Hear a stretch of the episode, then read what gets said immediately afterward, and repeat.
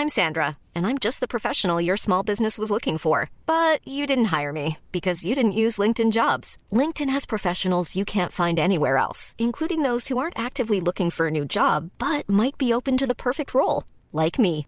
In a given month, over 70% of LinkedIn users don't visit other leading job sites. So if you're not looking on LinkedIn, you'll miss out on great candidates like Sandra. Start hiring professionals like a professional. Post your free job on linkedin.com/people today. Bonjour à tous et bienvenue à l'heure des pros ce matin. Résumons-nous. Emmanuel Macron est évidemment le premier responsable du chaos qui arrive, mais il n'existe pas de majorité alternative.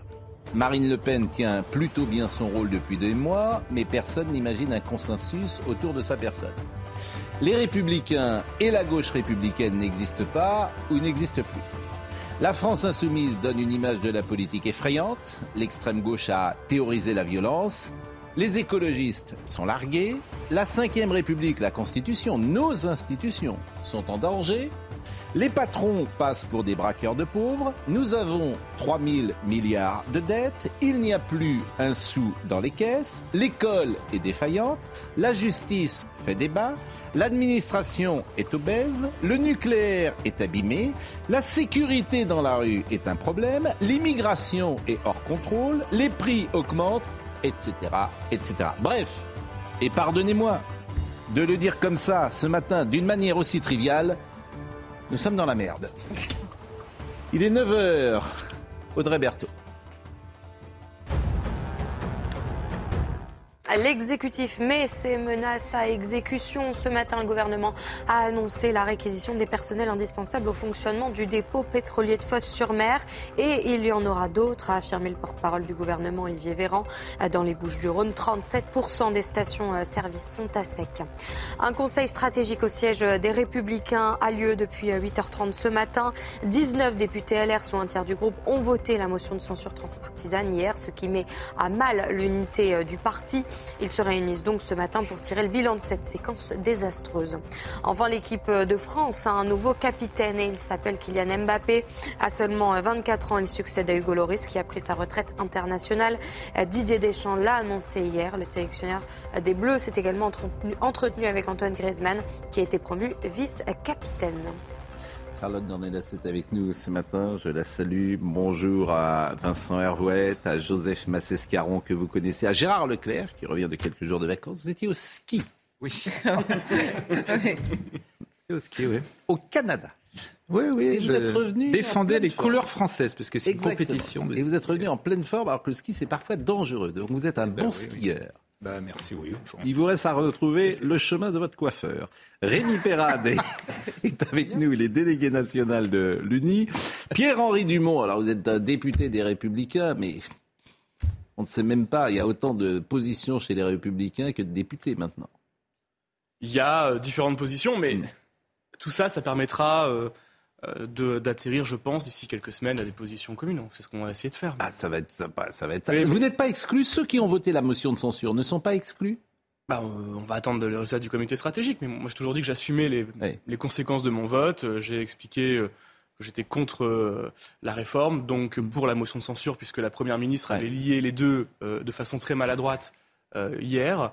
Et, donc, euh, à partir de là, on verra maintenant les décisions qui sont prises. Mais Mais vous n'êtes pas exclus pour le moment. Euh, Alors hier soir, il y avait un, un dîner entre Éric Ciotti et Laurent Wauquiez, paraît-il? Ah, je, je ne sais pas, je tiens pas à leur agenda, donc je peux pas vous dire, mais euh, Non, mais vous pouvez être concerné quand même par euh, ce qui se passe. ils ont le droit de dîner avec, Mm. avec qui ils veulent. Mais, Bon, Laurent Wauquiez, vous êtes proche de lui? Pas spécialement, mais. Quelle était sa position? Des députés qui sont proches de lui ont voté également la motion de censure. Donc Laurent Wauquiez était plutôt pour la censure. Ça, je sais pas, il faudra lui demander. Moi, en tout cas. Non, mais enfin. Moi, je suis pas vous le- pose à vous, puisque je... Je, je ne sais pas, je, Mm. je sais pas. Ah, il, est Bon. su- il, est su- il était suppléant d'une députée qui a voté à cette- Hmm. pour la censure.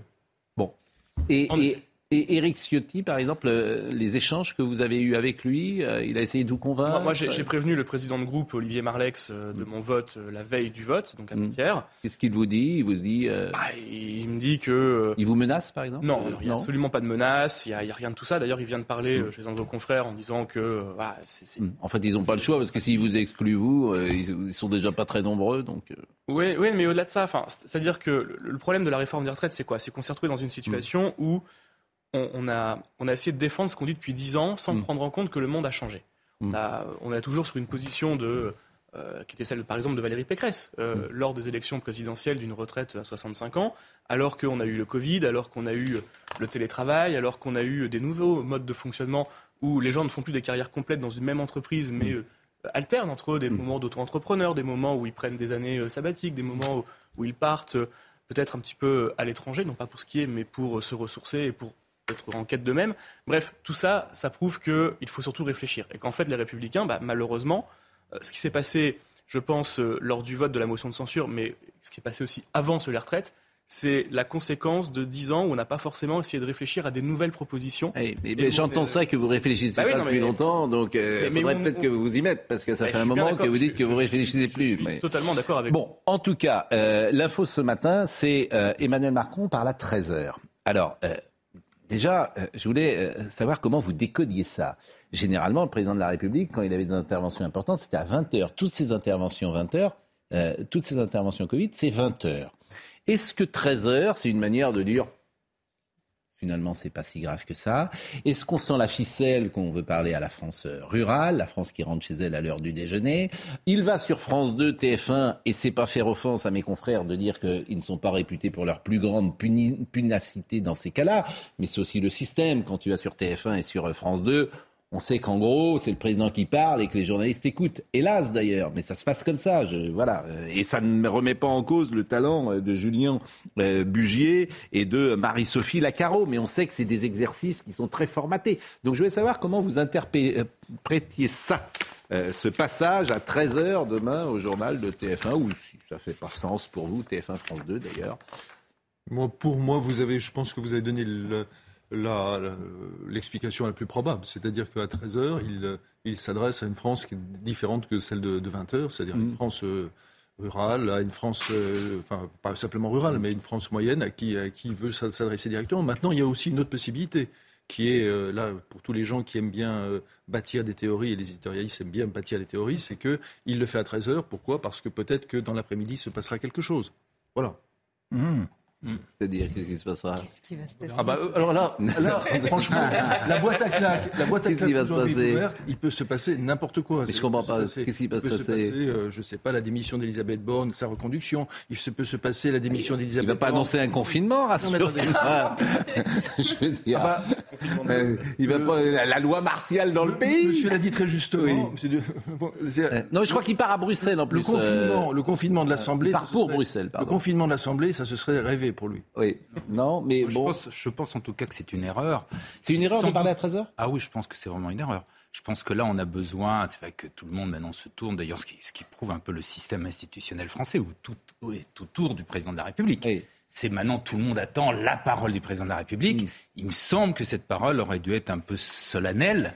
Ouais. Qu'on le veuille ou non, les interventions solennelles, c'est Bien à sûr. 20h, c'est un discours devant considère qu'à 20h, tous les Français regardent, qu'à 13h, c'est, comme vous l'avez dit fort justement, c'est un public très particulier, très rural, public de personnes âgées, euh, c'est-à-dire des gens... Ah, c'est ses électeurs. gens- Oui, oui, mais en même temps, c'est justement Ah oui. pas à ceux-là qu'il faut s'adresser. Oui, Il faut qu'ils s'adressent aux autres, qu'ils s'adressent Bon. à la France... euh, On a demandé euh, Active. aux- à quelques Français, euh, dans la rue bien sûr, c'est toujours euh, une petite photographie, euh, qu'est-ce qu'ils attendaient demain euh, du message présidentiel. Écoutez.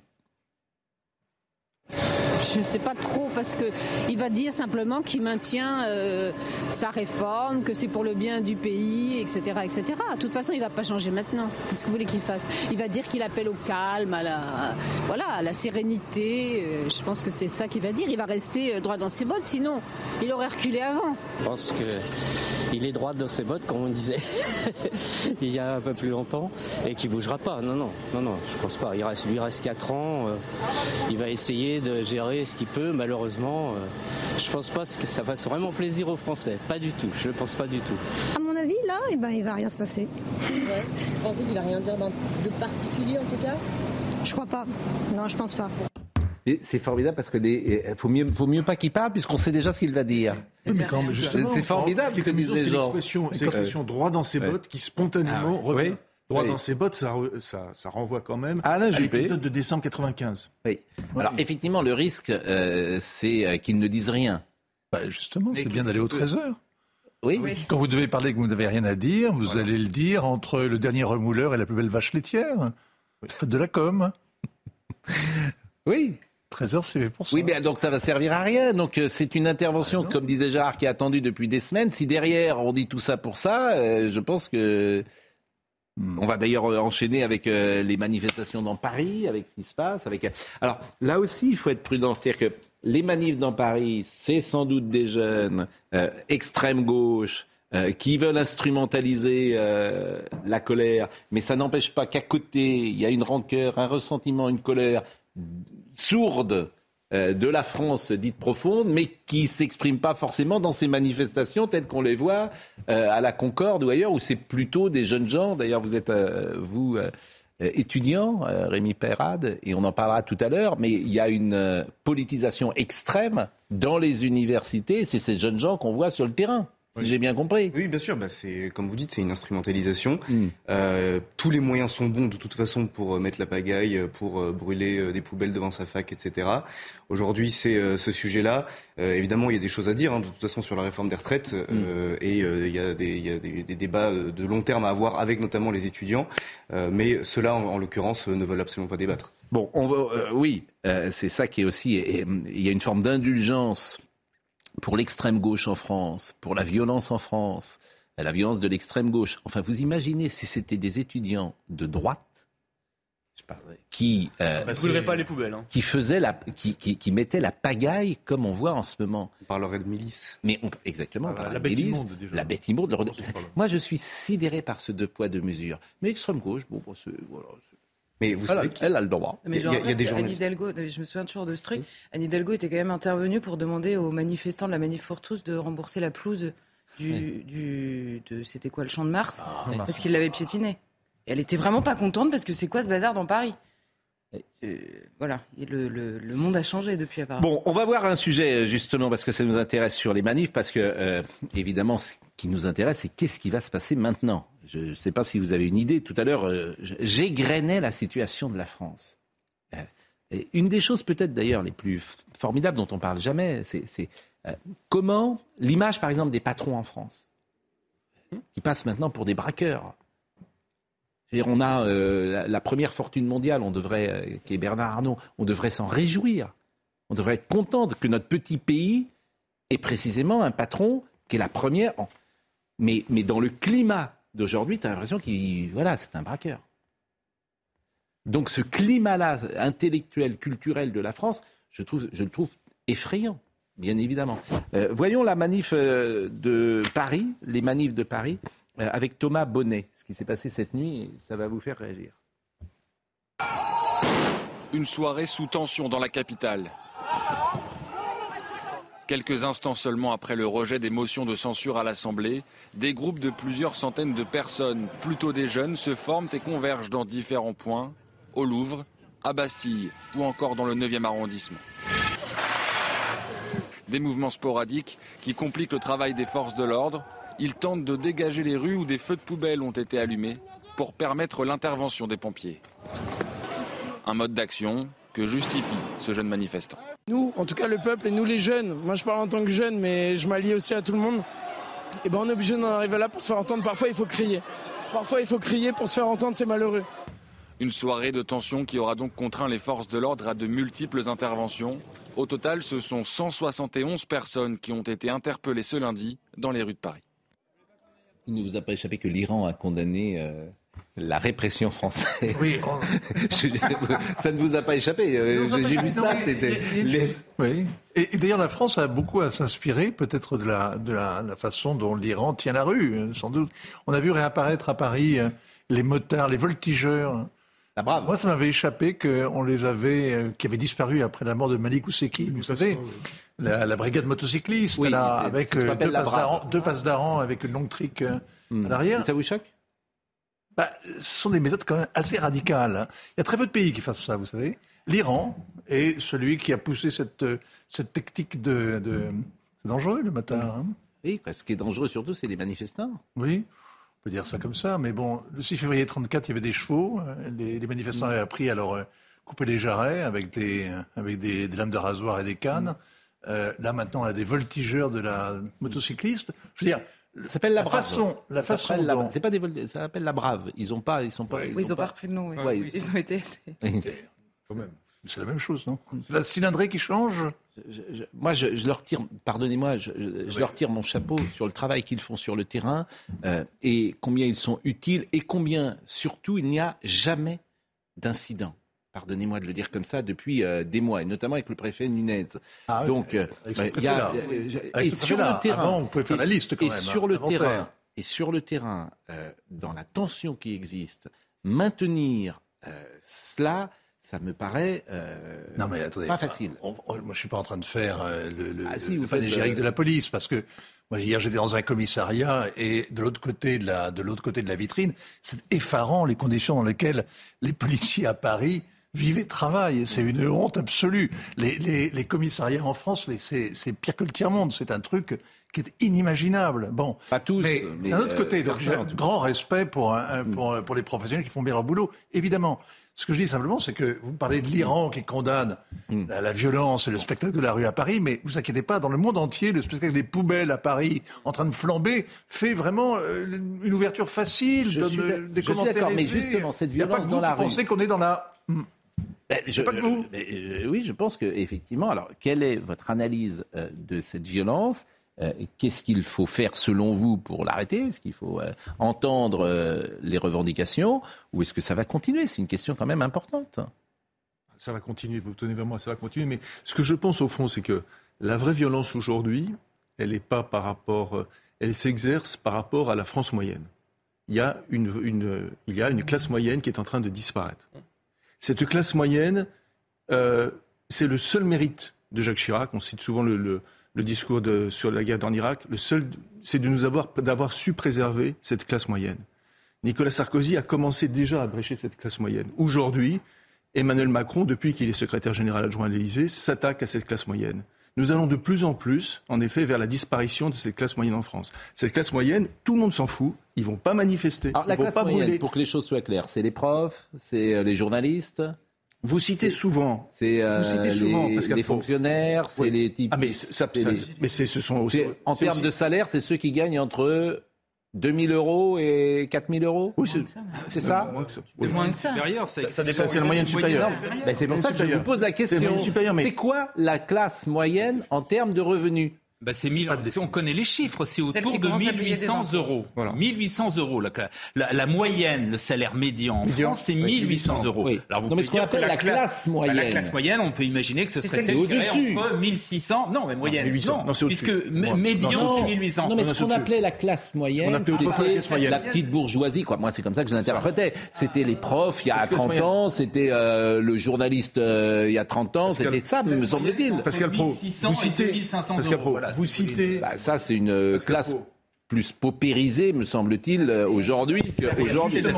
Vous citez souvent l'exemple de professeurs que vous avez Oui. connus et qui avaient la capacité de faire parfois d'emmener une fois sa famille au restaurant, euh, d'aller Et d'acheter. d'aller dans Paris. chose. Et, puis un même, appartement et puis même peut-être après une petite maison, c'est terminé. Oui. C'est terminé. On est dans une paupérisation de cette classe Bon. totale. Oui, mais ça, c'est est pas de la faute des dirigeants, c'est la mondialisation, c'est plein de choses, c'est plein de. Ah, C'est Les précisément. dirigeants étaient censés l'accompagner. Bah oui, elle était censée, pardon, la protéger. Oui. Bah oui, c'est classe moyenne. Et, pardon, qui nous avait promis le bonheur j'ai la- j'ai un peu la tendance, j'ai Hmm. un peu tendance à considérer que la classe moyenne, c'est le premier pilier d'une démocratie. Un peu. Euh, en même temps, euh, c'est dans toutes les sociétés occidentales.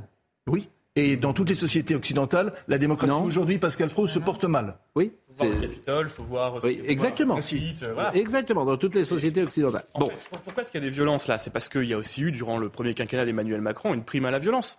À partir du moment où les Gilets jaunes manifestent de façon euh, pacifique autour des ronds-points, euh, qu'il y a euh, très peu de heurts, voire quasiment pas de casse les premières semaines, et qu'Emmanuel Macron ne les regarde pas, ne leur parle pas, ne leur dit absolument rien, Mm. et qu'il commence à les considérer à partir du moment où les Champs-Élysées sont euh, saccagés, euh, Mm. l'Arc de Triomphe euh, profané, il y a une incitation à la violence. À- Notre-Dame-des-Landes, quand il y a des décisions de justice, quand il y a le- la souveraineté populaire par référendum qui dit oui, il faut un aéroport Mm. et que le pouvoir cède non pas à la justice mais aux zadistes, on comprend bien que le pouvoir légitime du peuple, de ses représentants à l'Assemblée nationale, les organisations syndicales, tous ceux qui peuvent faire les corps intermédiaires. Non, mais vous, mais avez parfaitement. Notre-Dame-des-Landes, C'est un, c'est marqueur.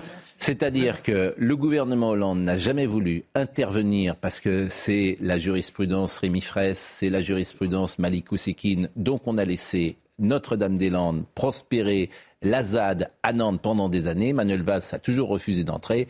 Aujourd'hui, on en Non, paye les conséquences. C'est Édouard Philippe. hein. Non, mais il y C'est avait François Hollande.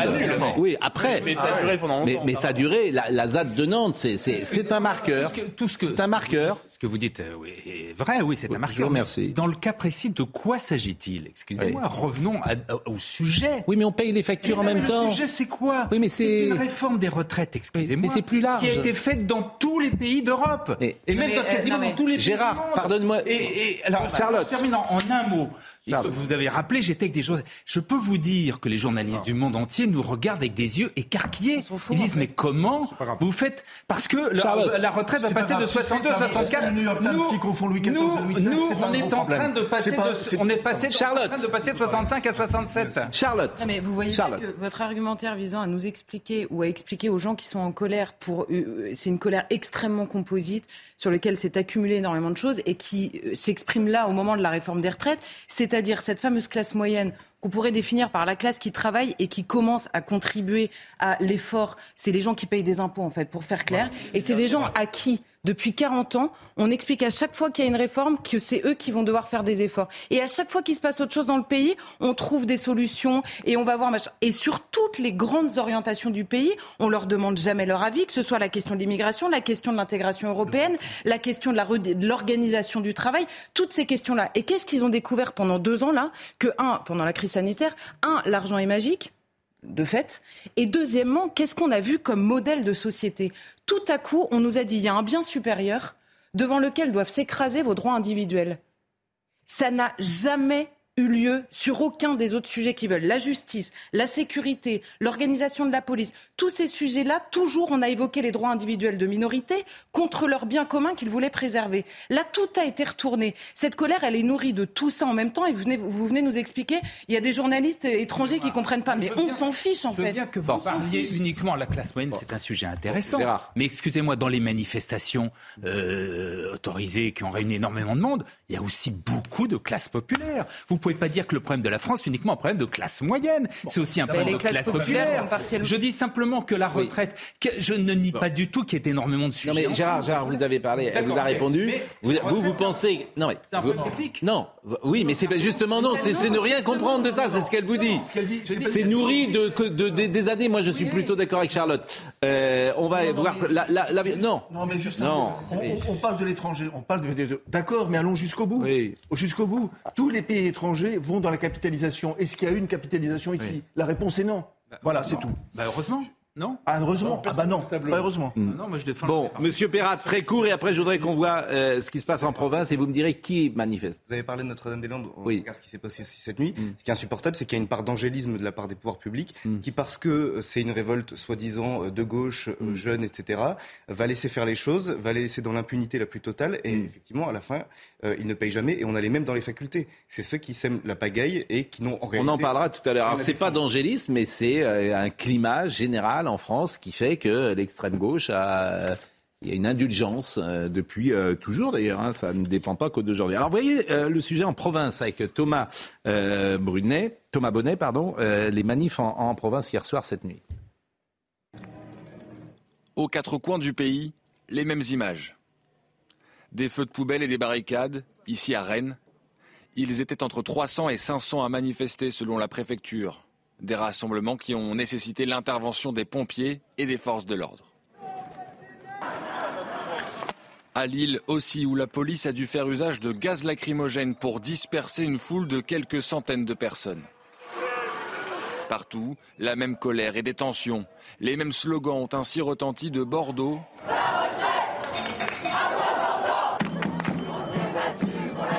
à Strasbourg, où ils étaient plus de 1000 sur la place Kléber. Ah bah, qui sème le vent euh, récolte la tempête. hein. Je veux dire, euh, voilà, il faut, faut s'y attendre. Visiblement, ils ne nous entendent pas, ils souhaitent passer en force, donc nous aussi on va passer en force. Face à face tendu ici, à Clermont-Ferrand, à proximité de la préfecture. Ces rues du centre-ville lyonnais témoignent aussi des dégradations commises lors des manifestations. Des rassemblements dans de nombreuses villes qui ont conduit à de multiples interpellations. Plusieurs policiers ont également été blessés.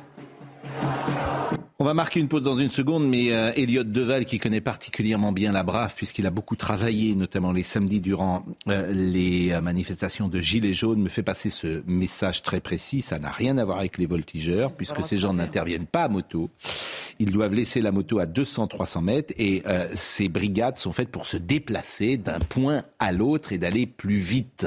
Et surtout, celui derrière n'a pas le droit de frapper à moto, en fait. Voilà, donc ils n'ont pas le droit d'intervenir à moto. Mais oui, mais c'est important d'être précis et rigoureux.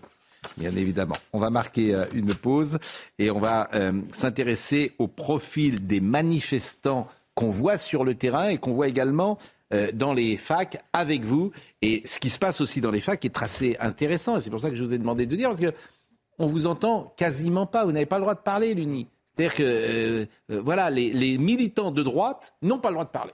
Donc ça, c'est une base de la société médiatique. Il n'y a que l'UNEF qu'on entend et les militants de gauche. Les militants de droite, ils n'ont pas le droit de parler.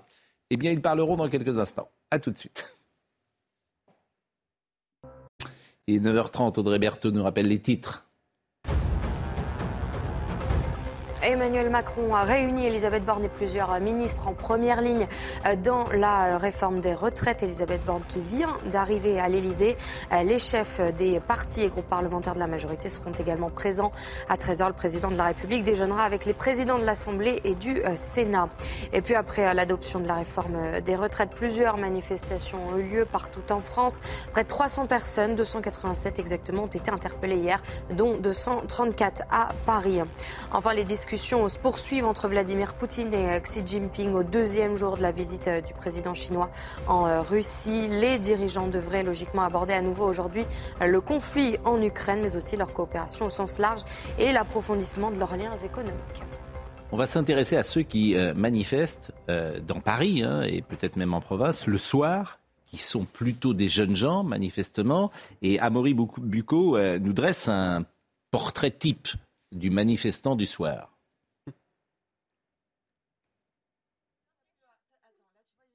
Qui sont ces opposants à la réforme des retraites qui se réunissent en fin de journée dans les différentes grandes villes de France? Eh bien, selon nos informations, à Paris, ce sont essentiellement euh, des euh, jeunes gens aisés, plutôt aisés en tous les cas, proches euh, de l'ultra-gauche qui en partagent les idées, mais pas les méthodes, hein, puisque ce sont des personnes qui ne s'en prennent pas directement aux forces de l'ordre ni aux symboles du capitalisme. Ils se contentent généralement de brûler des poubelles et craignent les forces de l'ordre. Alors, dans d'autres villes comme Rennes euh, ou Marseille, c'est un mélange de jeunesse désœuvrée, euh, mais aussi d'étudiants, le tout dirigé par des euh, mouvements d'ultra-gauche, autrement appelés Antifa, qui nourrissent un fort ressentiment contre les forces de l'ordre.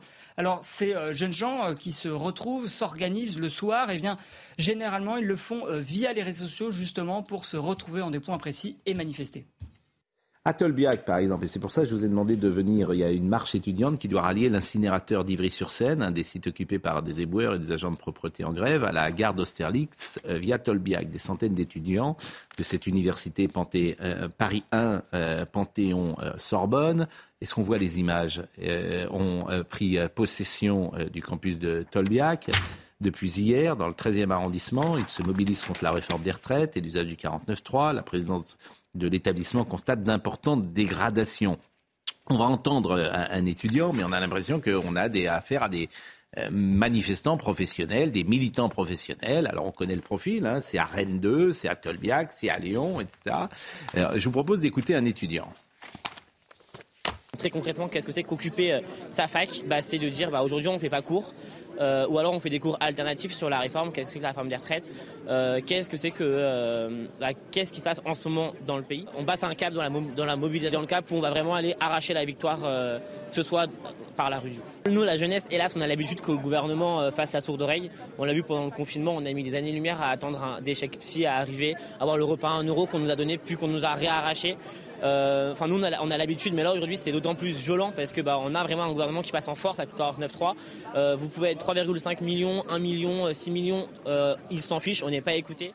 C'est quoi l'alternative? L'alternative, c'est la scission euh, de l'UNEF, plus à gauche, qui, considère que, le- qui considérait au moment de la création de l'alternative que l'UNEF était euh, euh, pas assez à gauche, euh, je sais pas, peut-être trop réactionnaire. Mais, Mais, euh, ces, ces- gens sont majoritaires dans les, dans les campus? Alors, l'alternative, non, euh, ni l'UNEF d'ailleurs. La- L'association majoritaire actuellement, c'est la FAGE, qui est aussi une association de gauche, Mmh. qui arrive euh, plus masquée, on va dire, qui fait autant de mal d'ailleurs que les autres associations de gauche, Mmh. mais euh, financée par euh, les collectivités, les universités et. euh, Mais combien de- de- d'étudiants votent chaque année euh, pour euh, les syndicats étudiants? Honnêtement, ouais, on est sur du 10% de participation, c'est pas. euh, Donc c'est c'est-à-dire que énorme. 90% des étudiants aimeraient simplement travailler euh, tranquillement dans la, dans la fac et sont euh, perturbés par des agitateurs professionnels. Mais on le voit souvent, d'ailleurs, c'est même à Tolbiac euh, qu'une étudiante euh, euh, a demandé aux manifestants de sortir de l'amphithéâtre et s'est faite insulter copieusement par tous ceux qui étaient dehors et qui voulaient rentrer pour occuper l'amphithéâtre. Hmm. Euh, c'est toujours comme ça, c'est-à-dire qu'il euh, il euh, mène une terreur idéologique à l'université.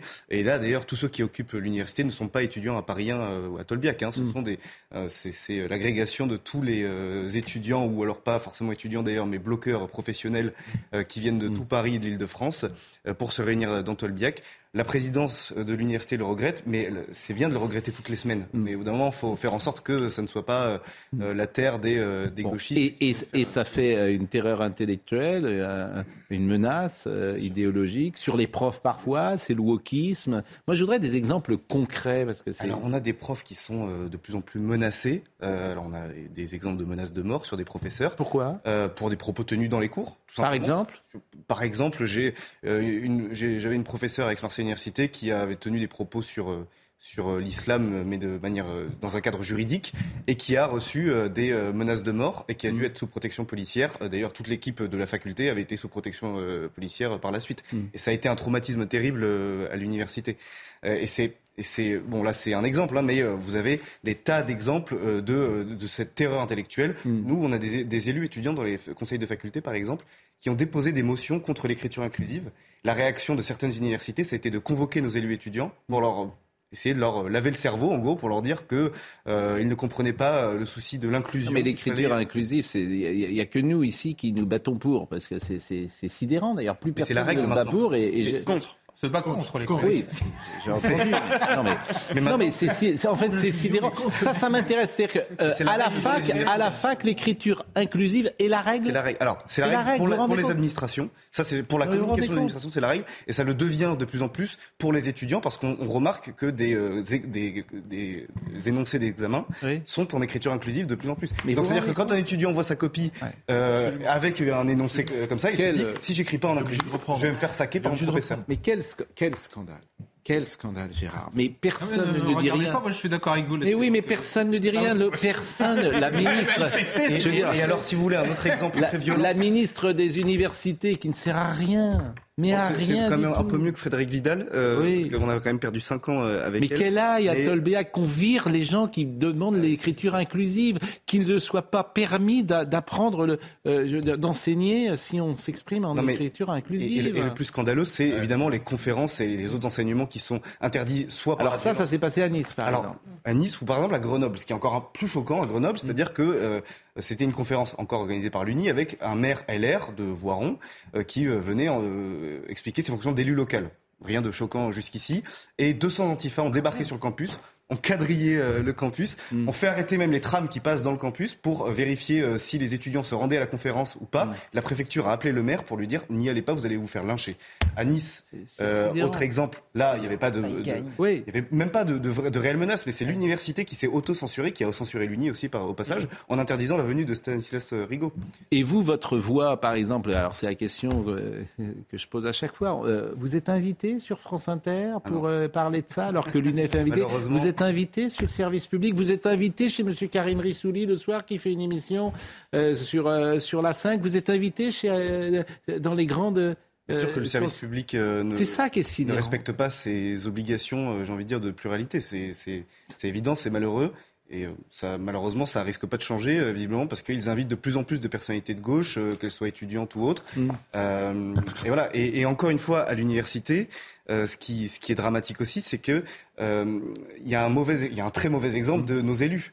euh, qui rentrent dans les universités, dans les lycées, notamment Louis Boyard, hein, qui a Mm. fait le guignol depuis des mois en allant dans les facs, en appelant au blocage. On a aussi des députés qui se, qui se comportent extrêmement mal, notamment à Marseille, un député insoumis qui est rentré dans un, dans un lycée dans le cadre des manifestations Mm. et qui a agressé un proviseur adjoint. Mm. Ou alors qui aurait agressé un proviseur adjoint, je ne sais pas, mais en tout cas ça a été Mm. dit comme ça par la presse locale. Mais c'est scandaleux. Mais la bataille culturelle, idéologique, mais bon, c'est aussi de votre faute. Vous ne l'avez pas menée quand vous êtes mis. Bien sûr, c'est de votre faute. 40 ans de démission dans l'université, à l'école, 40 ans. Quand je dis c'est la droite hein, que vous symbolisez aujourd'hui, voilà. c'est- 40 ans, j'étais pas né. Hein, mais... Mais oui, mais quand je dis vous, la démission idéologique, la bataille culturelle, la bataille c'est la bataille idéologique sur l'école, etc. Vous ne l'avez pas menée. L'écriture inclusive en est un, des exemples les plus sidérants. temps, moi, Donc voilà, dès vous ne voulez pas, vous n'avez pas de courage. Pardon, mais dès que je reçois un courrier, un mail, quoi que ce soit écrit en écriture inclusive, je n'y réponds pas, je le renvoie, je dis merci de refaire quelque chose dans une écriture compréhensible qui est acceptée par tous les Français. Euh, le, le- ce travail qui est fait par, par l'UNI euh, dans les facs, parfois par d'autres aussi euh, syndicats qui sont plus locaux, euh, c'est un travail qui est absolument euh, nécessaire. Et moi aussi, quand j'étais euh, syndicaliste étudiant euh, pendant quelques années dans, lors de mes études, on, bat- on avait cette bataille culturelle qui était menée. Et il y a en effet une- un terrorisme intellectuel de certaines milices d'extrême gauche qui représentent euh, un tout petit nombre d'étudiants qui empêchent qui empêchent concrètement la très grande majorité euh, d'étudier. On a même Alors, des les facs qui ont été créés, pardon, mais on a même des facs qui ont été créés d'un point de vue architectural pour être bloqués. Euh, C'est-à-dire qu'il suffit de bloquer deux ascenseurs et toute la fac est bloquée. Donc on, on voit bien que c'est- un système qui a été créé et qui, euh, malheureusement, il y a un cheminement très clair entre le- la formation intellectuelle de euh, quelques euh, nervistes d'extrême gauche dans les facs, qui après deviennent euh, élus euh, euh, nationaux, qu'on retrouve, dans les fa- qu'on retrouve à l'Assemblée nationale et qui après s'auto entre Qui ne savent faire qu'une chose, qui sont des militants professionnels. Et Bon, on je voudrais qu'on voit les blocages de la l'Assemblée France. nationale, les ZAD qu'on a pu voir euh, dans certaines agences. Juste un mot, Et- ju- juste un mot où je vais me- pardon, je vais me faire mal voir, c'est tant pis. Euh, euh, J'en peux plus d'entendre euh, utiliser le mot syndicat. Parce que pour moi, les syndicats, ce sont, ça devrait être dévolu aux gens qui travaillent et aux salariés. parfaitement d'accord. Or, ni les lycéens, ni les étudiants ne devraient Bah, vous les appelez comment, alors Voilà. Eh ben, il y a des- On est- C'est une organisation universitaire. des associations Je n'en peux plus. À partir du moment, non, parce à partir du C'est un moment, détail, mais c'est pas du tout un détail. À partir du moment, non, mais non, c'est pas un détail. Je vais vous dire pourquoi. C'est précisément pour ça que les gens qui sont syndicats sont invités sur France Inter ou ailleurs, parce qu'ils sont l'estampille syndicat. Alors nous, on est officiellement représentatif des Absolument, hein. c'est Euh, tout. c'est- Non. Euh, les blocages, ça m'intéresse parce que maintenant, est-ce que la France va être bloquée? Je disais, est-ce que les manifs vont continuer? Est-ce que la France va être bloquée? Et visiblement, le blocage des pénuries. Alors, vous, vous êtes député de Calais? De, Calais et tout ce qu'il y a autour, oui. Bon, comment ça se passe aujourd'hui à Calais? Pour, les- l'instant, ça va. Non, mais les manifestations euh, ont On parle du lieu. blocage Il Ouais, n'y a, pour- pas vraiment de Il blocage. a pas de pénurie. Pas Alors, de voyons des Français, et notamment des- dans le sud de la France, qui ont été interrogés par les équipes de CNews et qui sont inquiets et qui, font, euh, qui patientent pour avoir de l'essence. Euh, une heure et quart à peu près. Une heure, une heure et demie. Ouais, c'est ça. Oui, enfin, on peut repartir. S'il n'y a pas d'essence, ça va être compliqué de travailler dans de bonnes conditions. Euh, Ça doit faire une vingtaine de minutes. Pas le choix Pas le choix. Là, ça fait presque 15 minutes. On a des enfants amenés à l'école. euh, voilà, on a besoin là, de, de l'essence pour aller travailler. Après, voilà, on se trouve voilà, en galère, c'est pas facile. Est-ce qu'on va manquer d'essence? Euh, Marine Sabourin, euh, en Ille-et-Vilaine, regardez ce reportage. Ah, nous le montrons pas, me dit. dit on ne diffuse pas. Donc je ne sais pas pourquoi, mais on ne le diffuse pas. Bon, Euh, bah écoutez, on va revenir sur la motion de censure d'hier avec là les conséquences politiques. On va écouter pas mal de personnes qui se sont exprimées. Que doit faire, le, selon vous, Emmanuel Macron? Alors il va parler demain. Elisabeth Borne, ses jours sont en danger. J'ai vu également que toutes les autres réformes sont euh, repoussées euh, au calendrier grec, notamment par exemple la réforme sur l'immigration. C'est ce que certains au sein de la majorité euh, poussent pour. La réalité, c'est quoi? C'est qu'aujourd'hui, on voit très bien que la prochaine loi, c'était une loi, une grande loi dite travail. Comment est-ce que vous voulez que le gouvernement, qui a fait euh, des bras d'honneur, non pas simplement à la représentation nationale, mais aussi aux syndicats, Mmh. rappelle ces mêmes syndicats pour leur dire bon, écoutez, on oublie tout. euh, maintenant que la loi est passée, Ouais. on va pouvoir travailler ensemble sur une loi de travail. Bah, donc la seule solution. Et c'est ce pourquoi on a été plusieurs députés les Mmh. Républicains à voter la motion de censure hier, c'est pour donner une porte de sortie. Donc vous, par pays. exemple, vous auriez aimé une nouvelle euh, élection, une dissolution. Vous n'aviez pas nous, peur. nous la motion de censure. Vous avez voté la motion de censure. Donc vous, par exemple, vous n'avez pas peur de retourner aux urnes. Quand on est euh, élu, quand on est parlementaire en particulier, on n'a jamais peur des élections. C'est la- Non, mais c'est la souveraineté populaire. Monsieur, monsieur Dumont, vous êtes jeune quand même. Si vous commencez non, mais à, c'est ça. je veux dire, à, à dire des choses, vous savez bien que ceux qui... euh, Le sens même de la démocratie. Quand, quand Oui. les gens sont pas contents euh, d'un maire, quand ils sont pas contents d'un député, quand Eh ils sont bien pas que la période n'est pas bonne pour les républicains, sans doute si vous alliez au Mais- combat, mais peu euh, importe, vous mais j'ai en envie de dire, mais peu importe. Enfin, euh, en- J'espère que tous les députés ne s'engagent pas pour le plaisir d'être député et d'avoir une cocarde sur la voiture. Il y a comme une À un question, il y a quand même une chose que je ne comprends pas, excusez-moi. Dites-moi. Vous êtes député, de- vous êtes euh, donc euh, LR depuis un certain temps. Ah, depuis euh, Vous avez 16 en ans. 2017 euh, François Fillon qui fait une grande partie de sa campagne sur la retraite à Il a 65 répondu à ans. à. Vous avez ensuite Gérard, Valérie Pécresse qui dit la même Gérard, chose. Gérard, Tous on a les ans, répondu. mais non, mais non, non, sauf qu'il a répondu sans répondre. Il y, a, il y a- une incohérence, me semble-t-il. Vous ne pouvez pas, dans les campagnes électorales, faire campagne sur quelque chose. Vous ne Gérard. pouvez pas, tous les ans au Sénat, faire passer un amendement pour demander la retraite à 65 ans, et le jour où on la propose, voter contre. C'est incompréhensible. Il a répondu. Ah bah Mais non, non, c'est bah je très comprends pas la réponse. Bah, Pardon c'est très- Bah, Il y a que vous qui manifestement, pas. bah, Non, manifeste- pas. bah, Ah pardon, mais pas le seul à pas ma- comprendre, manifestement, manifestement, les Euh, Français. Jean-François Copé comprend pas non plus. Mais Jean-François... Oui, bah, bah oui. Jean-François Copé. Et et- et- et il y a quand même les deux tiers du, du groupe, du groupe LR qui ne comprend pas. Jean-François Copé et vos amis euh, journalistes étrangers avec qui vous êtes Ouais, skié au. Canada ne comprennent pas. Mais moi, je veux très bien qu'on me dise que la réforme, et, et qu'il fallait faire une autre réforme. on peut tout, mais simplement Mais on est- là-dessus, bon, écoutons on est tous d'accord pour une réforme, Quand on dit une chose, ben, sauf que c'est exactement celle, elle est, elle est, a tout. été en plus négociée avec vous. C'est exactement ce que vous demandiez. Gérard, Donc c'est incohérent. vous êtes Le seul, le, le seul à défendre cette réforme. Mais non, je la défends pas, c'est pas le problème de la Ah, défendre. faites bien semblant. je défends le dit que de toute façon, il faut une réforme. Alors on- qu'on me dise qu'il faille une autre réforme, je- on peut tout imaginer, on peut imaginer d'augmenter les cotisations, tout ce que vous voulez. Simplement, ce que je ne comprends pas, c'est comment un parti politique s'implique comme il s'est impliqué pour la retraite à 65 ans pour ensuite faire l'inverse. Eh ben, vous comprenez ou vous comprenez pas voulez- vous voulez bien Il y a quelque chose qui est incohérent. Euh, je vous propose d'écouter des réactions. Gérard, alors Gérard, homme de gauche, a priori, il veut faire marner les gens jusqu'à 65 ans. On est à front renversé sur ce...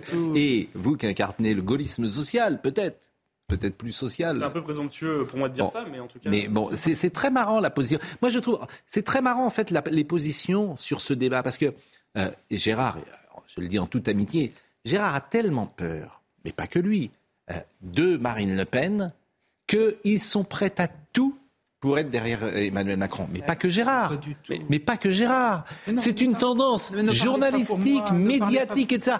Ils sont tous macronistes. Pourquoi Mais la Parce meilleure- que leur peur, c'est de faire le jeu de Marine Le Pen. La, la meilleure façon, la meilleure façon d'avoir Marine Le Pen. C'est le la sujet, franchement, vous parlez. C'est le sujet, mais c'est pas que vous. Non, non, mais c'est parce que vous dites n'est pas, c'est pas exact. Ah, c'est pas- simplement, moi, je, vois, j'ai une formation au départ d'économie, je vois simplement les chiffres. J'attends qu'on m'explique comment on fait pour payer les retraites. C'est tout. Est-ce qu'on peut écouter des réactions? Il y a un manque de pédagogie, vraiment. Non, mais ça, tout le reste, vous pouvez le dire que le gouvernement s'est pris comme un manche. Tout ça, je suis Bon, d'accord avec Je vous. vous ai déjà demandé, mais il y a beaucoup de gens qui interviennent, je vous ai déjà demandé tout à l'heure votre avenir chez les LR. C'est la première question que je vous ai posée. Est-ce que vous serez euh, viré ou pas? Vous avez répondu à cette question, mais pour ceux euh, qui euh, n'auront pas encore entendu euh, votre réponse, vous savez pas ce qui va se passer. Non, il y, a, il y a un comité stratégique. Est-ce que vous pourriez tra- aujourd'hui, vous êtes plus près de Jordan Bardella, de Marine Le Pen, ou euh, par exemple d'Éric Ciotti?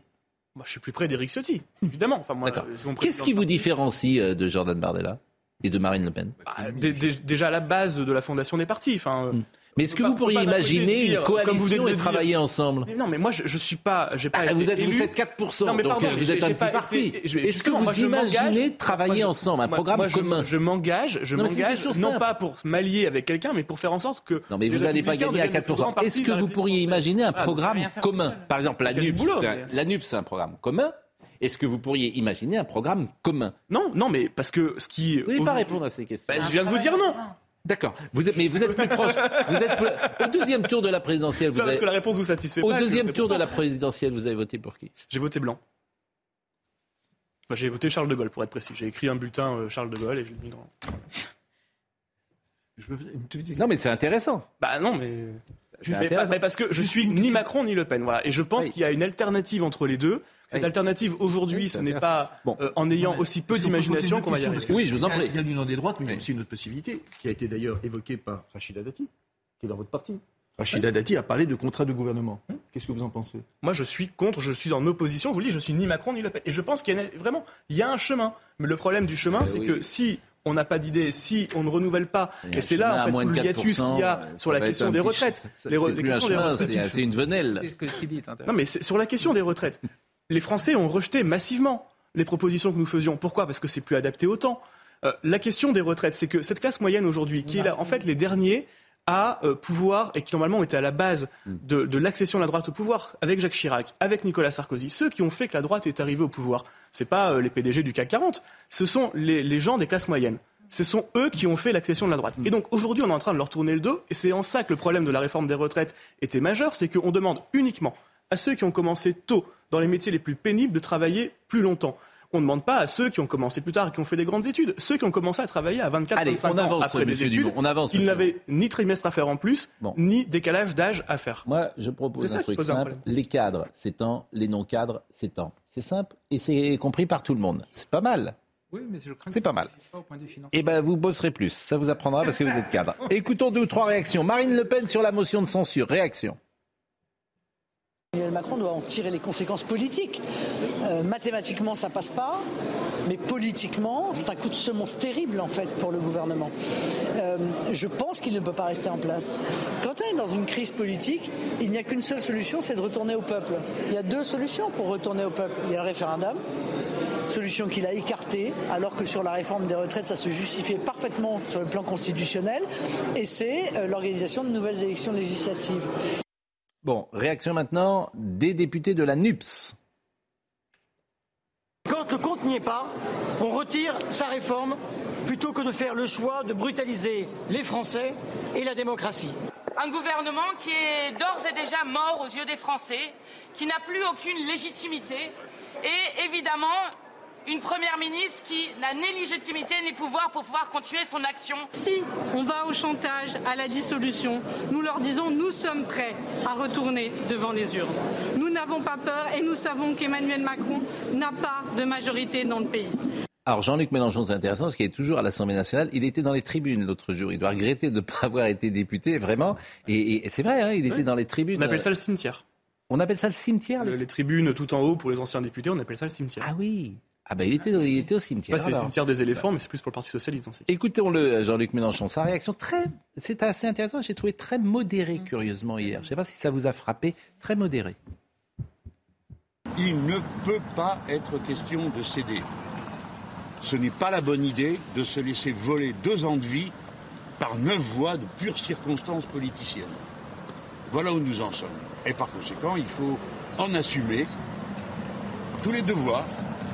Faut, par la grève, par la manifestation, par le rassemblement, obtenir le retrait du texte, puisque on n'a pas pu l'obtenir, et de si peu, par des votes normaux dans une assemblée. Et puis, euh, deux interventions que vous allez pouvoir commenter, messieurs Ciotti et Pradier. Jamais de soutien à une position euh, portée par l'extrême gauche qui est extraordinairement dangereuse pour le pays, qui commence à traduire une dérive violente dans les rues, nous le voyons, qui remet en cause nos institutions, notre famille politique, dans un esprit de cohérence, de responsabilité, à refuser de s'associer à un chaos inévitable si cette motion avait été adoptée.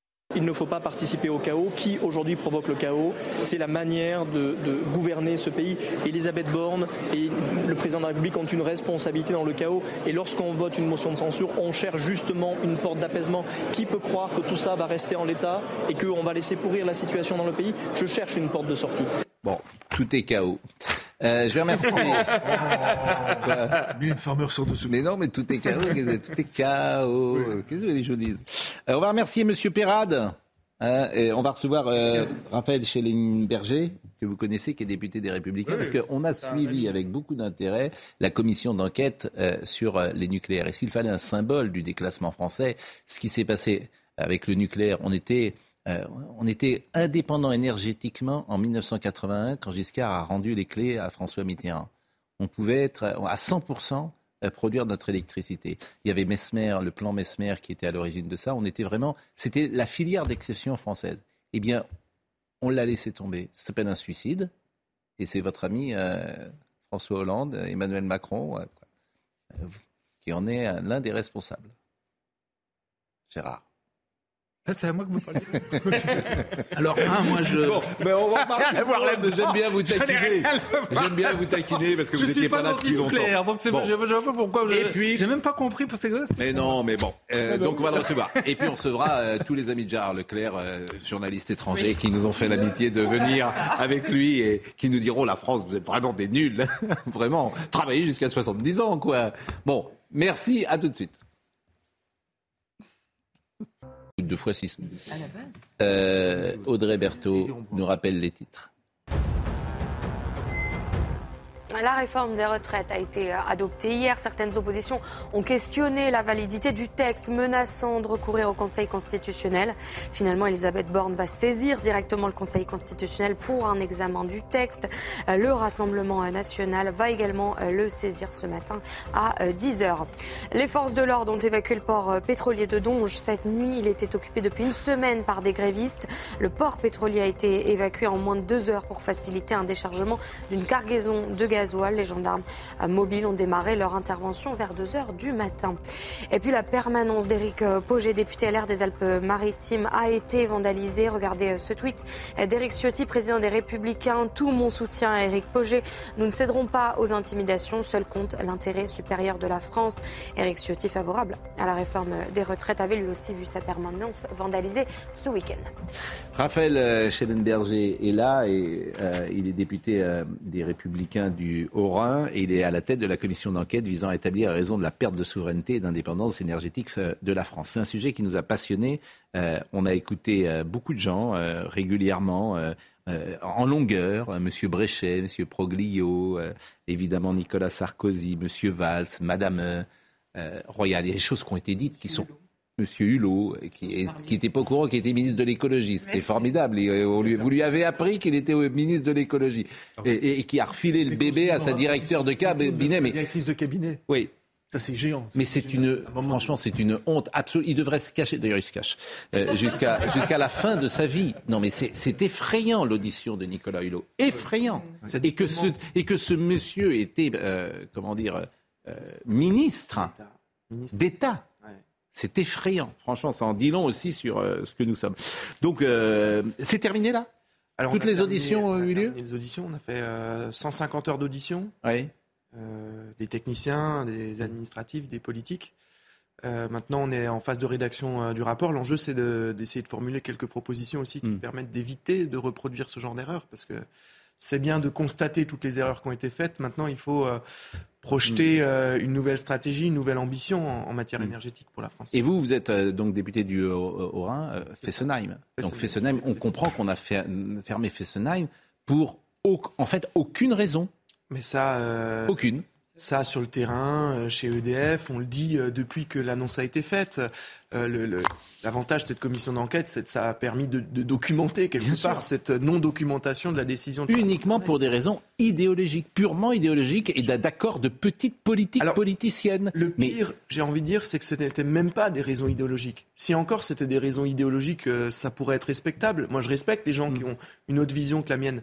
Mais c'était des raisons euh, tactiques, quoi, d'accords électoraux. Et C'est ça qui est dramatique. C'est ça. C'est encore pire.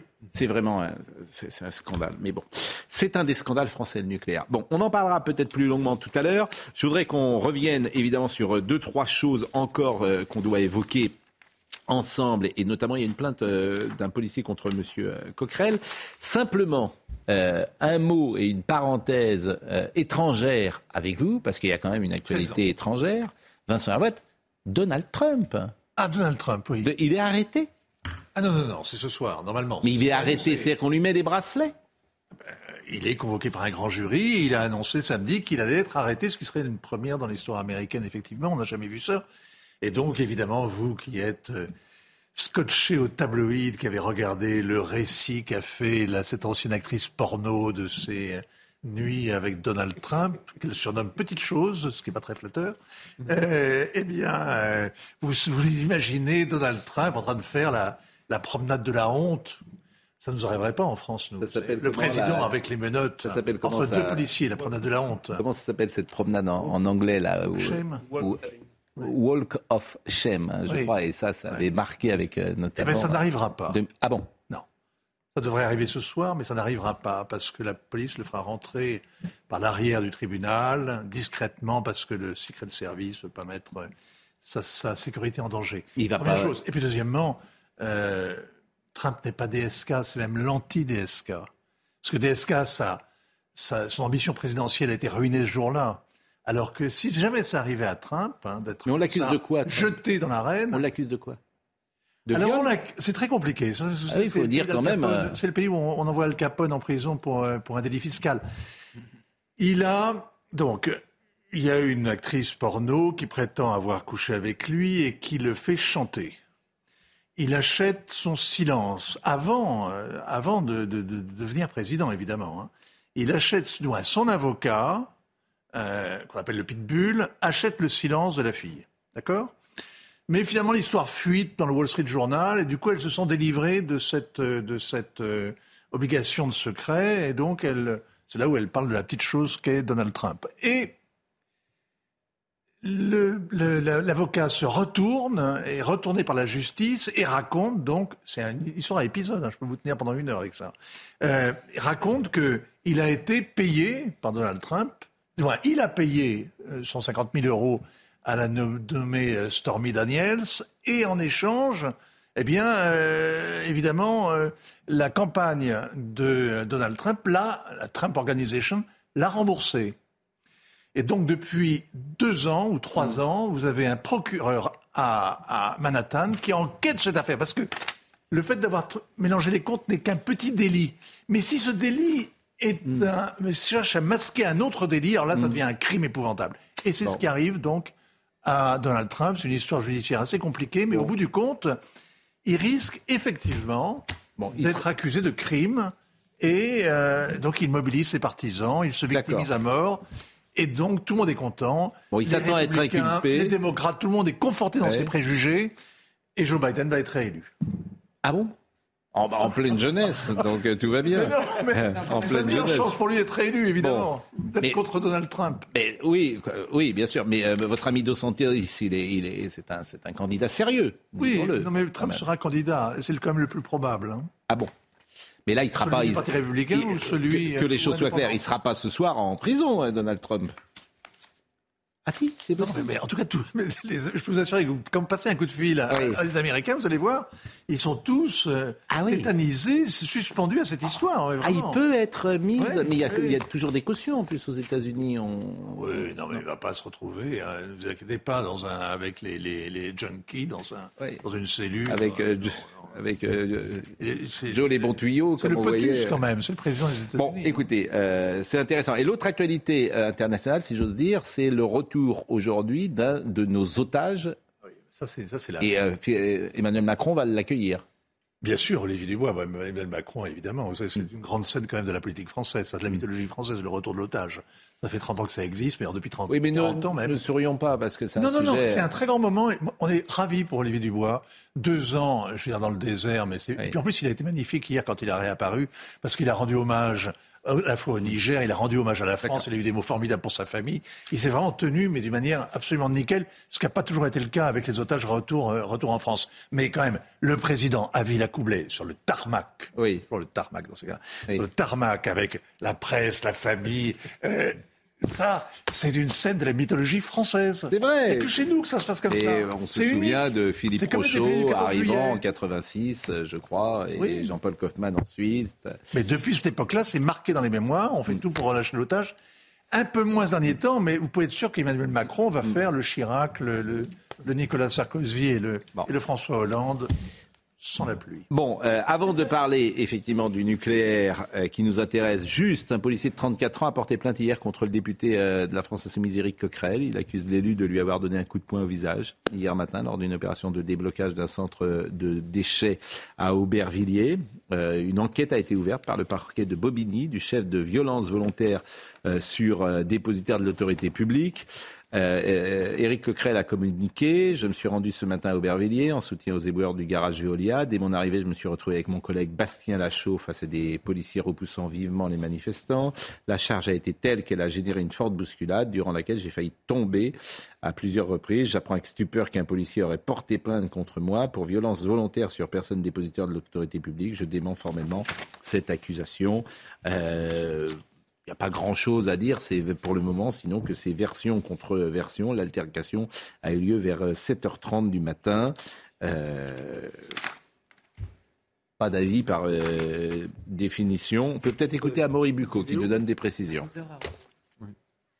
Plusieurs manifestants étaient présents, parmi eux Éric Coquerel, eh bien, qui se serait retrouvé face au policier. Alors le policier qui a porté plainte indique dans son procès verbal que le député aurait profité d'un mouvement de foule pour lui infliger un coup de poing à la pommette euh, gauche. Euh, le député, euh, pour sa part, s'est justifié en expliquant qu'il avait tout simplement perdu l'équilibre, des propos qu'il a renouvelés dans l'après-midi dans un communiqué. Et puis, de son côté, le parquet de Bobigny a ouvert une enquête pour violence sur personne dépositaire de l'autorité publique qui a été confiée à la sûreté territoriale. Et puis, selon nos informations, eh ce policier s'est vu attribuer un jour d'ITT. Bon, un petit mot également, je voulais vous dire sur le sondage Paris et les Parisiens. 68% des Parisiens sont mécontents de leur maire Anne Hidalgo. Qui est parisien ici? Vous êtes content de votre mère euh? Ça dépend quoi? Bon, merci. Pas sur les poubelles. Euh, non, non, mais 68% des Parisiens sont mécontents de leur mère. Donc je veux savoir si vous étiez euh, plutôt content. Plus... Mais vous avez... attendez. Non, bah, je vous dis. Je... C'est l'enseignement principal si du. On parlera de demain.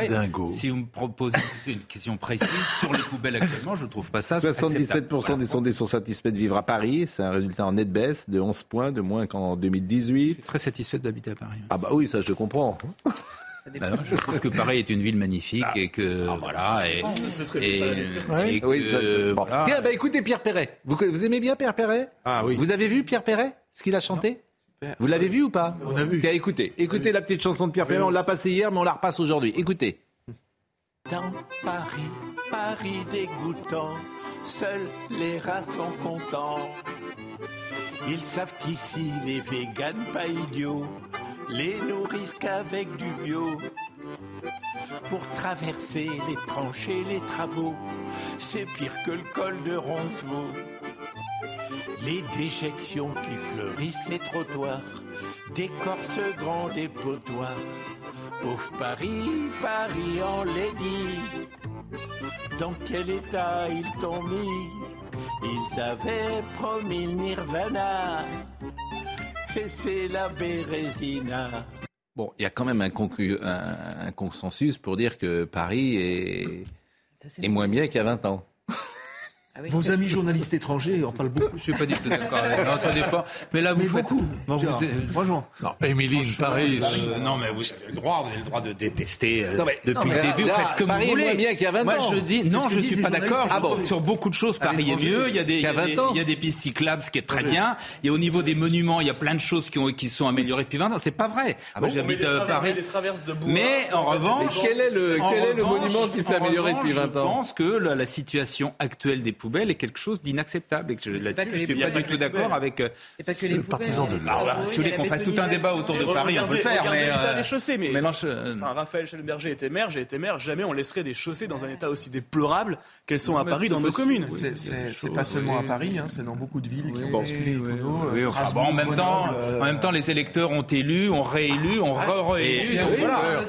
Que je vous dise, il y a quand même des choses. Si c'était aussi aussi grave que ça, à mon avis, ils n'auraient pas réélu la même équipe. Le problème, c'est que bon, et je vous rappelle quand même que dans ma jeunesse, euh, de, la, la, la, droite gaulliste détenait tous les arrondissements de Paris et vrai. tous les députés de Paris. Le bon Aujourd'hui, combien vous représentez Vous êtes à 25%. Donc, à mon avis, le problème n'est pas. On ne fait pas de la politique. Voilà.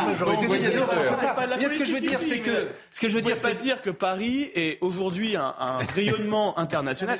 On a la Coupe du Monde de rugby à la fin de l'année. On a les Jeux Olympiques dans un an. On n'a jamais été aussi peu préparé préparé avec une ville aussi peu préparée pour accueillir Et des on a 9 milliards Charlotte, déficit.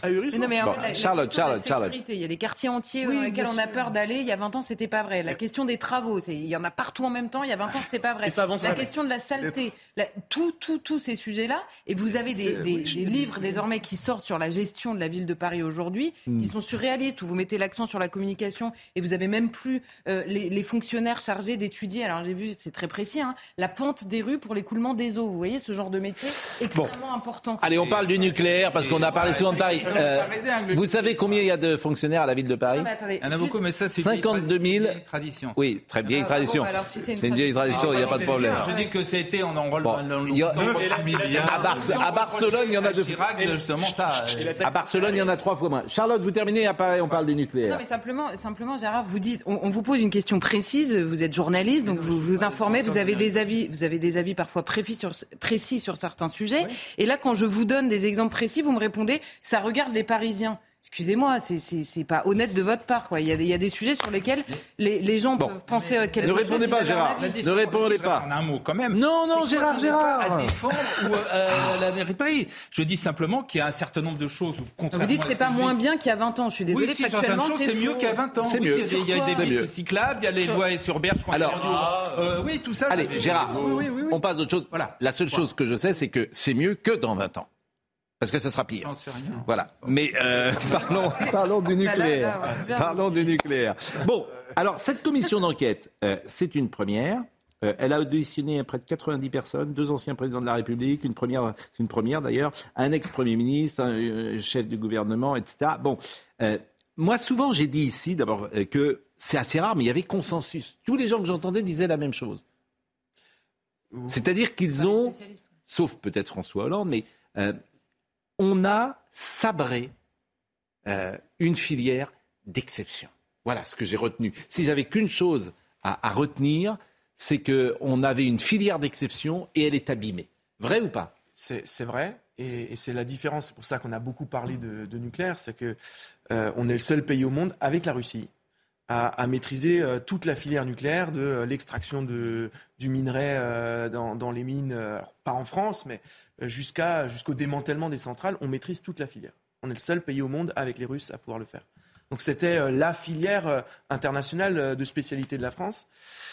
Et ça a été démantelé sur le dos d'accords électoraux. C'est ce qui a été le plus, le plus malaisant, le plus dur dans ces commissions d'enquête, c'est que euh, finalement, une forme d'inconséquence. Euh, genre, oui, bon, euh, ouais, est-ce que c'est vraiment grave de l'avoir dit dans le débat public? Est-ce que c'est grave de l'avoir mis en œuvre? Finalement, est-ce que les Français voulaient Mais on n'a pas expliqué aux Français ce que, les gouvernants étaient en train de faire. Euh, les socialistes, parce que c'est eux, euh, n'ont pas expliqué euh, qu'ils démantelaient toute une filière industrielle, des dizaines de milliers d'emplois, euh, un savoir-faire exceptionnel et unique au monde.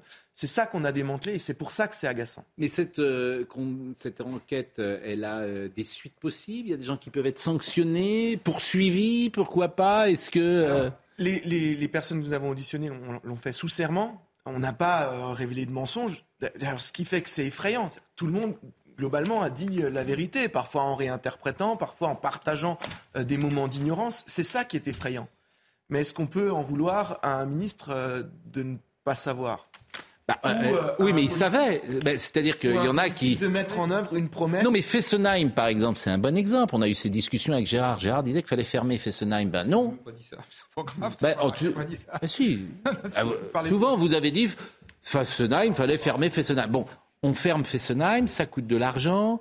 euh, euh, c'est tout un bassin de population qui euh, ne sera plus. euh, n'aura plus, ne pourra plus bénéficier de cette énergie. Et on ferme Fessenheim uniquement parce que Angela Merkel a fermé six ou sept euh, euh, centrales nucléaires et qu'on veut lui faire plaisir. Parce que, et parce que François Hollande, euh, Martine Aubry, Cécile Duflot ont constitué un pacte électoral euh, pour avoir les Verts. Enfin, bah, on a mis la fermeture de Fessenheim dans le programme et François Hollande dit bah, Moi j'ai été élu pour fermer Fessenheim, j'ai fermé Fessenheim.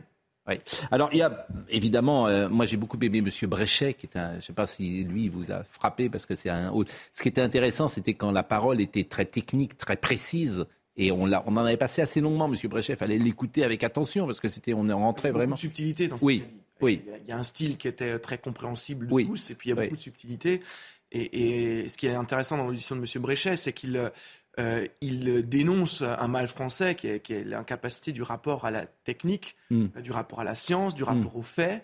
Et, et c'est symptomatique un peu de la société dans laquelle on est actuellement, où on a euh, certains courants politiques qui nous expliquent que euh, finalement la physique, euh, les règles élémentaires du fonctionnement du monde, on peut les mettre de côté, imaginer un autre monde Mm. et faire comme si bah, les règles de physique, Mm. hein, euh, la gravité, euh, euh, la physique, la chimie, tout ça, bon, on pourrait inventer d'autres règles et vivre dans le monde qui nous plairait. Quoi. On, passe deux ou trois petits passages qu'on peut revoir. Par exemple, ce qu'a dit Nicolas Sarkozy, c'était un des derniers. Alors, Nicolas Sarkozy, il n'y avait pas une mouche qui volait. hein. Tout le monde l'a écouté avec une attention exceptionnelle. Ça a été un, j'allais dire un grand show. C'est pas péjoratif dans, dans ma voix, mais c'est vrai qu'il a été particulièrement efficace et convaincant dans son intervention. Je peux le dire comme ça. Tout le monde l'a trouvé comme ça.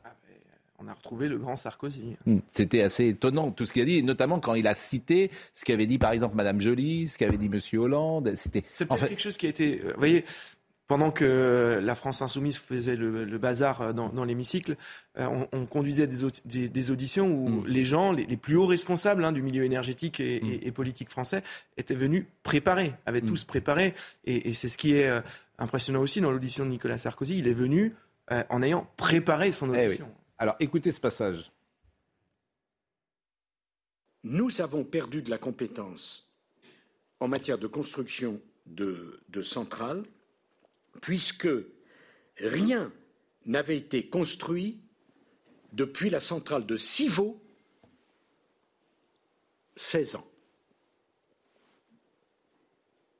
Si vous comparez avec les Chinois, je ne suis pas un admirateur absolu de Monsieur le Président Xi, mais ils ont construit en permanence des centrales. Donc, c'est un peu, si vous voulez, quand vous êtes dans, un- euh, dans un hôpital, on vous dit qu'un un hôpital, une maternité, qui fait, où, où l'obstétricien fait moins de 300 accouchements à l'année, ça devient dangereux, parce qu'il perd la main. Ben, je pense que ce qui s'est passé aussi. Bon, ça c'est passionnant comme exemple. Mais, mais C'est un c'est- suicide, ça dit tout de, de ce qu'on dit sait tout. plus en France, de ce qu'est l'industrie. Oui, exactement. Et en même temps, ça dit quelque chose euh, qui est plein d'espoir, c'est-à-dire euh, on a été capable en France, Hmm. en 20 ans, de construire le premier parc électronucléaire au monde. On a été capable de le faire. Donc on devrait être capable. Mais de le non, refaire. parce qu'aujourd'hui, vous avez des minorités actives. Si vous voulez construire une centrale nucléaire quelque part, vous allez avoir euh, une ZAD autour et euh, vous Après, allez. faut, faut Voilà. pas croire, faut pas On- croire on- que euh, effectivement, on va trouver euh, une faut pas croire que dans les euh, années 70, oui, oui, il y a pas les constructions se sont faites sans opposition. Hein. Ah Euh, Golfech, vous vous souvenez pas Il y avait beaucoup de. Oui, mais alors ça c'est très intéressant ce que vous dites. Bien sûr qu'il y en avait, mais on passait outre. Il y avait l'autorité de l'État. Il y en a où ils ont reculé. Sur, en Bretagne, À Nantes, ils ont reculé. Il y a Oui, toujours eu, à Nantes, ils ont reculé, du coup, ils ont eu les des éoliennes. Mais bien sûr, à Nantes, il a raison. Ils ont reculé avec Cordemais, et parce qu'on n'a pas fait une centrale à Nantes, on a ces euh, éoliennes qui, euh, Défigure le qui paysage. défigurent le paysage. Tout ça parce qu'on l'a pas fait dans les années 70. C'est un drame de ne pas avoir fait la, la, la centrale nucléaire de Cordemais. Ben oui, je peux pas vous dire autre chose. C'est un drame.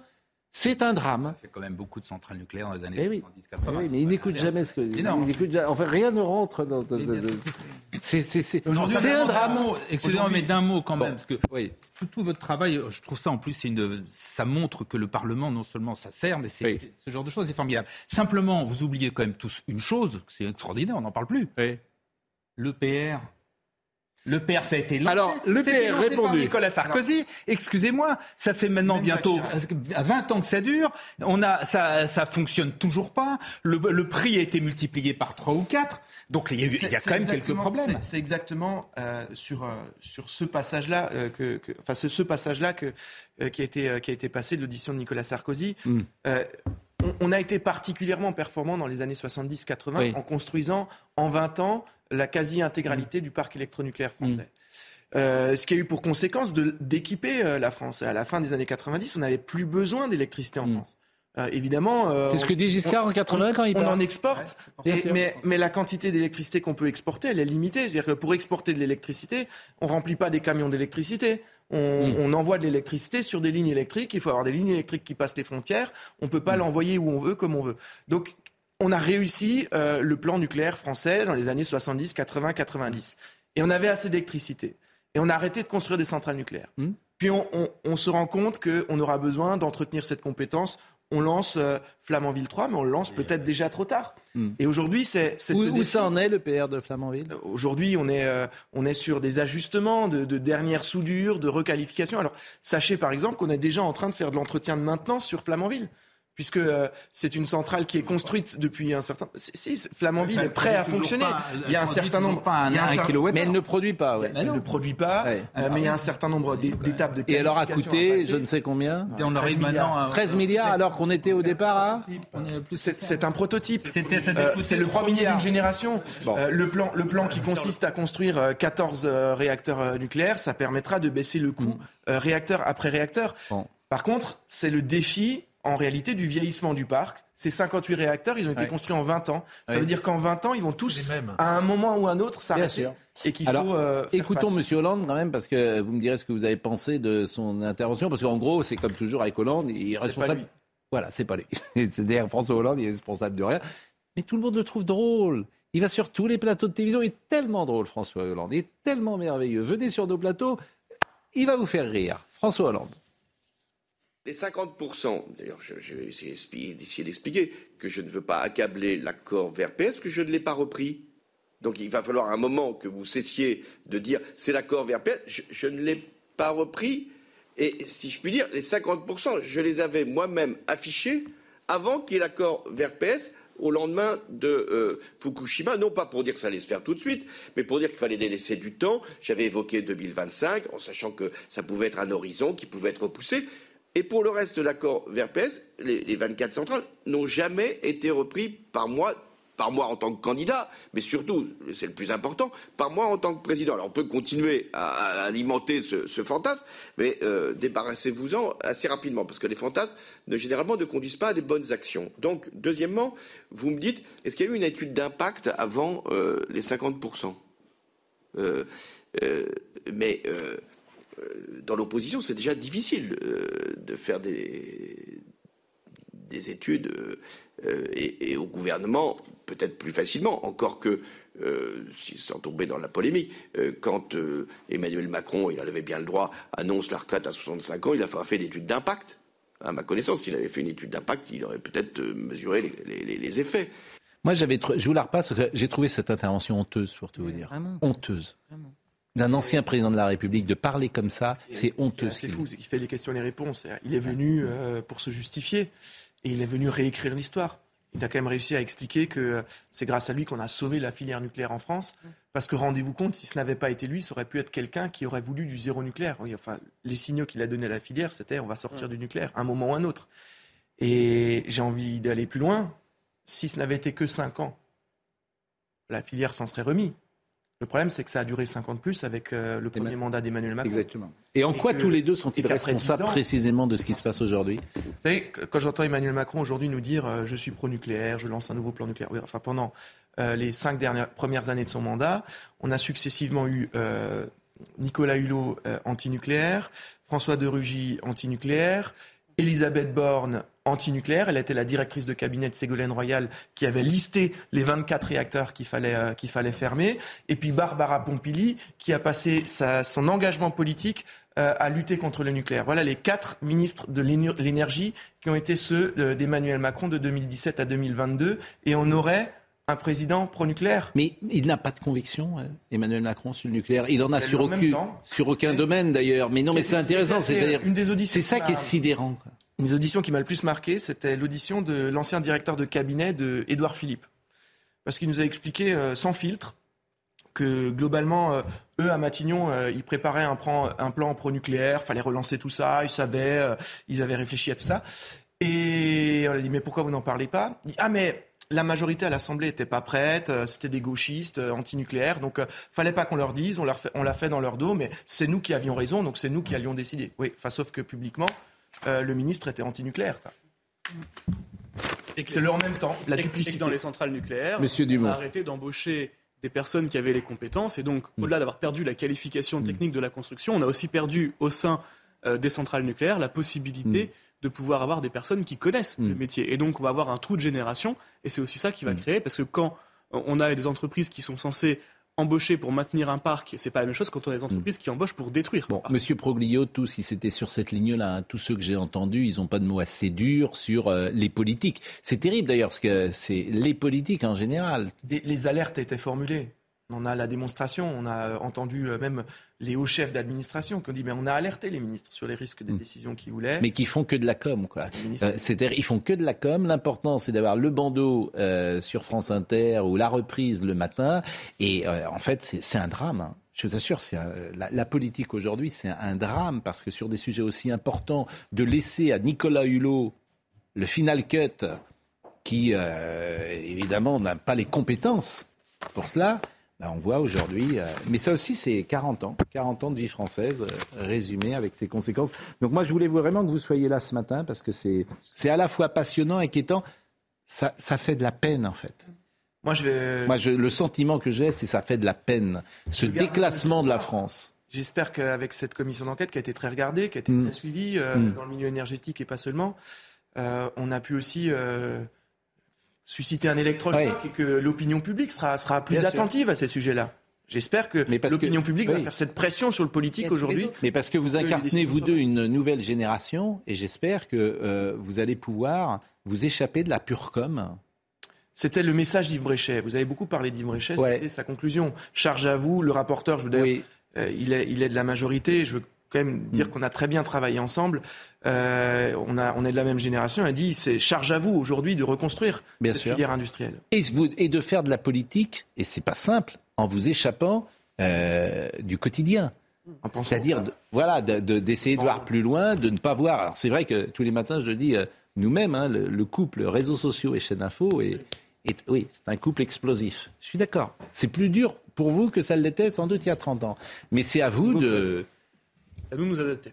bah, c'est à vous de porter loin le, voilà. Mais vous voyez comme quoi les députés LR, ça sert. Parce que la commission d'enquête qui, qui est menée, c'est quand même la commission d'enquête qui, depuis trois ans, on en est là. a, a le mieux fonctionné. Et Euh. ça prouve bien que les députés LR sont ceux qui, aujourd'hui, sont capables de pouvoir mener des vrais combats, des combats pour l'industrie, pour la Ne faisons pas de politique politicienne ici. Ce qui nous intéresse, c'est la France, monsieur.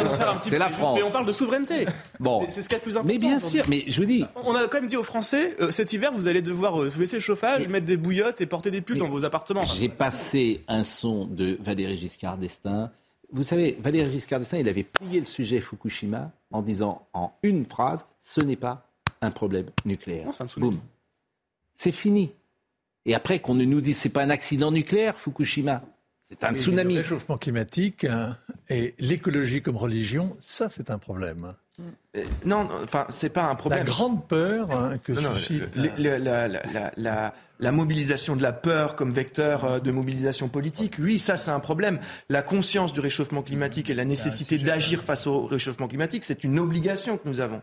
Voilà, c'est donc c'est pas et, et charge à nous aussi, euh, bah, y compris à droite, de penser à des à des réponses techniques qui croient dans le progrès, qui croient Oui. dans l'homme pour Enfin, répondre. je, à rappelle, je rappelle que la France est responsable de moins d'un pour cent des effets de serre. Donc je veux bien que nous-mêmes, on commence à rouler en vélo que- et, que dans et- l'exemple et à ne plus rien faire. On peut imaginer une industrie. Si, si, si euh, on imagine une industrie nucléaire française qu'on peut exporter, qu'on peut vendre, on arrivera à régler à l'échelle de la planète. Nous, Français.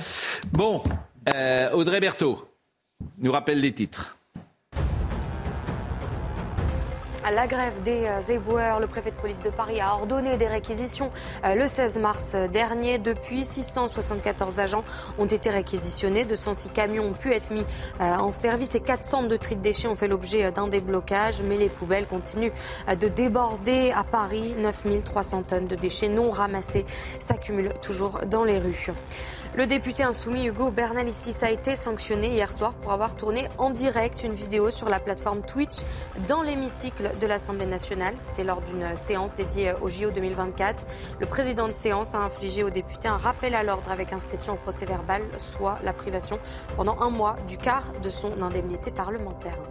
Enfin, le journaliste français Olivier Dubois est en route pour Paris, otage pendant près de deux ans au Mali. Il a été libéré hier. Il a donc quitté ce matin le Niger. Emmanuel Macron l'accueillera à la base aérienne de Villacoublay, près de Paris, vers midi. Euh, c'est intéressant de vous avoir écouté ce matin parce que, euh, évidemment, que euh, le choix journalistique proposé par certains médias est essentiel. Euh, on voit toute la... C'est subjectif, un choix. On traite un sujet ou un autre.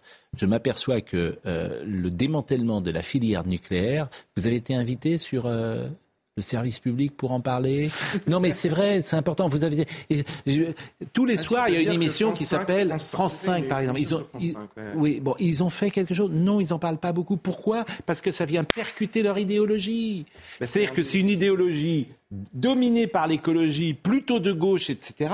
Et donc le nucléaire, on n'en parle pas. C'est ça qui dans ce dans ce ce, oui, en plus, c'est contradictoire, puisque, euh, je veux dire, c'est euh, la meilleure énergie reportages, décarbonée. Mais nucléaire, non merci. Nine Duncan. Les C'était- petits. euh, les meilleurs le- reportages antinucléaires. Comment Les meilleurs reportages antinucléaires euh, qui colportent des fake news sont produits par Arte. Oui, ben c'est. Chaîne franco-allemande. Non, mais c'est- Ah oui. je vous assure, c'est c'est- en fait, tous les matins, moi j'en parle ici, l'espace médiatique, c'est incroyable. C'est incroyable. Mais c'est de votre faute aussi. C'est de votre faute, les, vous les députés. Parce que euh, vous, ne menez pas la bataille culturelle depuis 40 ans. Il l'amène pas à cause des médias, donc comme ça on se Et à marre. cause de- des des médias. Ben, euh, euh, fallait prier, oui. Mais en tout cas, c'était un plaisir néanmoins euh, d'accueillir. Quel âge vous avez? 33 ans. Quel âge vous avez? 35. Oh, le vieux. Je, je suis le vieux de la bande. Non, mais euh, c'est une nouvelle génération euh, des Républicains. Vous avez beaucoup de boulot. Hein. Je suis pas sûr que vous réussissiez parce que c'est pas simple. Mais pour tant vous. mieux, c'est bien. C'est quand Ah. les défis sont immenses qu'on peut imaginer des choses nouvelles. En fait, Bon. Non, mais en tout cas, en tout cas, pour les choses faciles. Non, mais en tout cas, on vous a écouté et on vous a peut-être aussi découvert et c'était intéressant euh, de vous donner la parole. Audrey Missirac a été à la réalisation, Guillaume était au son, Samuel était à la vision. Merci à Marine Lançon, merci à Justine Cerquera. Je vous rends, cher Gérard, à vos amis. Je vous taquine un peu, Gérard. Je vous, vous, vous avez l'amitié. Bah, vos amis journalistes, euh, euh, vos journalistes étrangers.